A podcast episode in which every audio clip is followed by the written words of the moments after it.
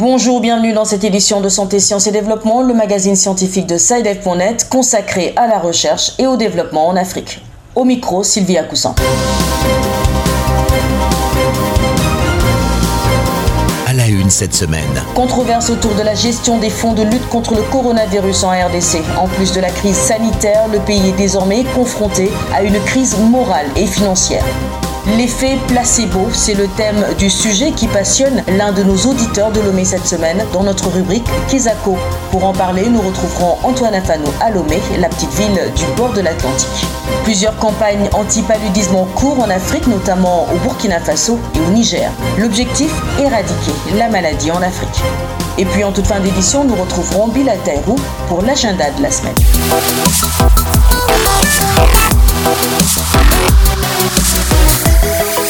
Controverse autour de la gestion des fonds de lutte contre le coronavirus en RDC, le vice-ministre congolais de la Santé, Albert Mpeti, a dénoncé l'existence des réseaux mafieux au sein de son ministère. Des réseaux qui détournent les sommes allouées à la riposte contre le coronavirus. Une dénonciation qui intervient après la grève du personnel affecté à la riposte. Les explications de Jacques Matan à Kinshasa. Des soupçons de détournement de fonds alloués à la riposte contre le coronavirus sont persistants au ministère de la Santé à Kinshasa. Dans une correspondance au Premier ministre, Albert Petit Biombo, vice-ministre de la Santé, affirme qu'il existe des réseaux. Ces réseaux mafieux exigent des rétrocommissions jusqu'à hauteur de 35% auprès des structures bénéficiaires de ces fonds, a-t-il indiqué. Pour contrer ces attaques, les avocats du ministre congolais de la Santé, Eteni Longondo, ont porté plainte contre inconnus à la justice. Pour tirer au clair cette situation, le président Félix Tshisekedi a ordonné une mission de contrôle des fonds Covid-19 alloués au ministère de la Santé. Durant cette mission de 10 jours, les inspecteurs généraux des finances doivent contrôler la destination et la justification des affectations données aux ressources mentionnées, ainsi que la régularité des engagements conclus par ces services de lutte contre le coronavirus. De Kinshasa, Jacques Matande pour Santé, Sciences et Développement. La campagne de chimio-prévention du paludisme saisonnier, couplée au dépistage de la malnutrition édition 2020, a officiellement été lancée le 13 juillet dernier à Niamey par le ministère de la Santé publique. La cérémonie de lancement officielle de cette campagne s'est déroulée en présence de la représentante de l'OMS au Niger. En effet, la chimio-prévention du paludisme a pour but de garantir une meilleure couverture sanitaire pour les couches vulnérables de la population. Un reportage d'Issiaka Diallo à Niamey. Fidèle à sa mission de la mise en œuvre de son plan de riposte contre le paludisme édition 2020, le ministère de la Santé publique, avec l'appui de son partenaire l'OMS, a procédé au lancement officiel de la campagne de chimioprévention du paludisme saisonnier, couplé au dépistage de la malnutrition le 13 juillet 2020. Au Niger, le paludisme et la malnutrition sont les premières causes de morbidité et de mortalité, a annoncé le ministère nigérien de la Santé publique, Dr Idilia Soumaïna Sara. En effet, les deux maladies touchent particulièrement les enfants de moins de 5 ans, a indiqué le ministère de la Santé publique. Ils sont les premières causes de morbidité et de mortalité, en ce sens que ces deux maladies touchent particulièrement la tranche d'âge vulnérable qui constitue les enfants de moins de 5 ans. Le paludisme demeure un problème de santé publique dans le monde en général et en Afrique en particulier. Selon le dernier rapport de l'Organisation mondiale de la santé sur le paludisme sorti en 2019, le nombre de cas de paludisme était estimé à 228 millions au niveau mondial, parmi lesquels 93% enregistrés en Afrique, a indiqué la représentante de l'OMS au Niger. Six pays africains, selon toujours le dit rapport, comptabilisé à eux seuls plus de la moitié de cas de paludisme au niveau mondial, parmi lesquels le Niger Cependant, les progrès enregistrés depuis 2018 dans la lutte contre le paludisme restent stationnaires. Ainsi, pour y faire face contre le paludisme au niveau mondial et en Afrique, l'OMS élabore des stratégies. Écoutez, Dr Ania Blanche, représentante de l'Organisation mondiale de la santé au Niger. L'Organisation mondiale de la santé a élaboré, entre autres, la stratégie relative à la campagne de masse de chimioprévention du paludisme saisonnier chez les enfants de moins de 5 ans. Cette stratégie consiste à l'administration intermittente de protocoles thérapeutiques complets de sulfate d'oxyne pyrimétamine associé à la modiakine. chez les enfants de 3 mois à 59 mois. En 2019, au Niger, d'après les chiffres établis par le ministère de la Santé publique, 3 331 416 cas de paludisme confirmés, dont 1 744 018 chez les enfants de moins de 5 ans, avec malheureusement 3 372 décès tous les âges confondus. Développement. Au Burkina Faso également, la campagne 2020 de la chimioprévention du paludisme saisonnier chez les enfants a été lancée. Durant quatre mois, les agents de santé iront à la traque de l'anophèle, principal responsable de la mortalité chez les enfants. Le reportage à Ouagadougou d'Abdelaziz Nabaloum. Les enfants de 0 à 59 mois recevront gratuitement de la sulfadoxine, péritamine et la modiakine, deux médicaments de prévention du paludisme lors de cette campagne de chimioprévention du paludisme saisonnier. Selon les autorités en charge de la santé, cette cible est la plus vulnérable et la plus touchée par la mortalité liée au paludisme. Professeur Claudine Louguet, ministre de la Santé. La mortalité liée au paludisme est très très importante chez les enfants de 0 à 59 mois. Et c'est pour ça que nous avons choisi cette cible-là pour euh, les surveiller, pour leur donner une prévention contre le paludisme. Et on sait également que c'est dans la saison pluvieuse qu'il y a beaucoup plus de moustiques. Et donc nous avons choisi la période de juillet, août, septembre, octobre pour distribuer les médicaments qui vont protéger les enfants contre le paludisme afin d'éviter la survenue des paludismes sévères qui sont à la base de la, qui, qui sont à la base de la mortalité de ces enfants-là. La présente campagne de prévention du paludisme vise plus de 4 millions d'enfants et bénéficie du soutien de l'OMS. Docteur Laurent Moyenga, représentant de l'OMS. Environ un enfant meurt toutes les deux minutes pour cause du paludisme. Et c'est pour cette raison que l'OMS, depuis 2012, a recommandé cette intervention pour réduire au moins de 75% la morbidité et de 75% aussi la mortalité due au paludisme, surtout dans les pays là où le paludisme constitue un réel fardeau, comme le Burkina. Durant cette campagne, chaque enfant recevra trois doses de médicaments pour éviter le paludisme.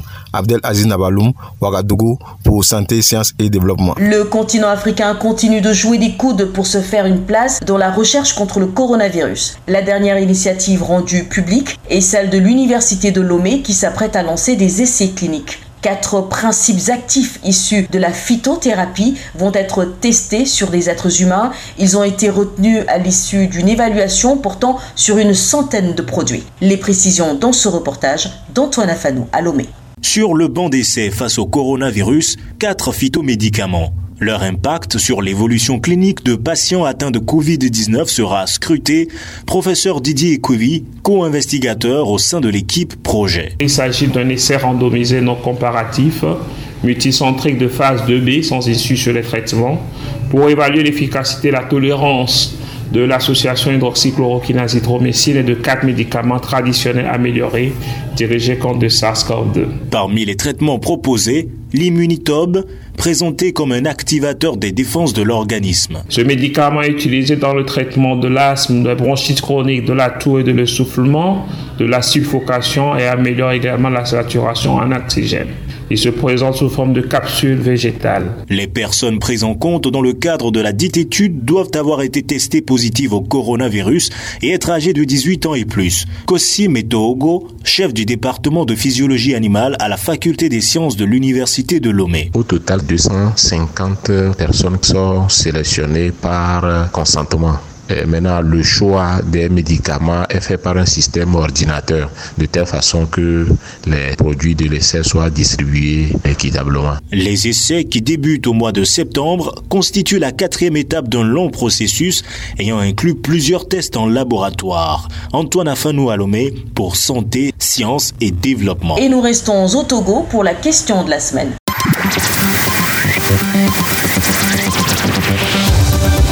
Kesako, qu'est-ce que c'est Vos questions à la rédaction, les réponses de nos experts. Bonjour Saïdek, je suis Constant et je vous appelle de Lomé. Depuis la multiplication des tests de médicaments contre le coronavirus, l'exemple de celui avec la chloroquine, j'entends beaucoup parler d'effet placebo. C'est une expression que j'ai un peu de mal à cerner. Alors, je me suis dit, pourquoi ne pas demander à Saïdev Merci de me dire ce que c'est l'effet placebo. Pour répondre à ces questions, nous sommes en compagnie d'Antoine Afanou, notre correspondant à Lomé. Bonjour Antoine. Bonjour Sylvie, bonjour à tous. Pour commencer, qu'est-ce qu'un placebo? C'est vraiment la question essentielle de notre ami de Lomé Antoine. Le placebo, très simplement Sylvie, c'est un médicament qui n'en est pas un en fait, parce qu'il ne contient pas de substance active et c'est très souvent du sucre en poudre. Mais ce qui est surprenant, c'est que le placebo est capable, dans certains cas, de soulager les symptômes de certains patients qui réclament des traitements pour une pathologie dont ils sont persuadés de souffrir. Les chercheurs expliquent le phénomène par la psychologie du patient ou son environnement. Ils s'en sont donc saisis dans le but de prouver l'efficacité des nouveaux traitements comme nous l'expliquait Loma Jodo, médecin intervenant dans la communication contre le coronavirus au Togo. L'effet placebo est un effet induit par un placebo qui est administré à un patient qui a une pathologie donnée et le produit normalement ne devrait pas avoir d'effet sur la maladie. Si effet il y a, on parle d'effet placebo. Le placebo est utilisé dans les essais cliniques pour évaluer l'efficacité du produit testé. Donc on, instaure deux groupes d'individus ou de, patients qui ont la même pathologie, censés pouvoir être guéris par le produit étudié. Donc on prend un premier groupe auquel on donne le médicament avec le principe actif qui pourrait agir sur la pathologie et un autre groupe qui reçoit le placebo qui est justement un médicament sans principe actif. Donc on évalue à partir de ces deux groupes l'effet du médicament escompté sur la la, maladie. C'est ce qui permet de pouvoir autoriser la mise sur le marché d'un produit donné. Voilà a expliqué Sylvie l'effet placebo, à ne pas confondre avec l'effet nocebo, qui est la conviction qu'ont certains patients de ressentir des effets indésirables après avoir pris des médicaments sans principe actif. Comme vous le voyez, ça fonctionne dans les deux sens. Merci Antoine, on en prend bonne note.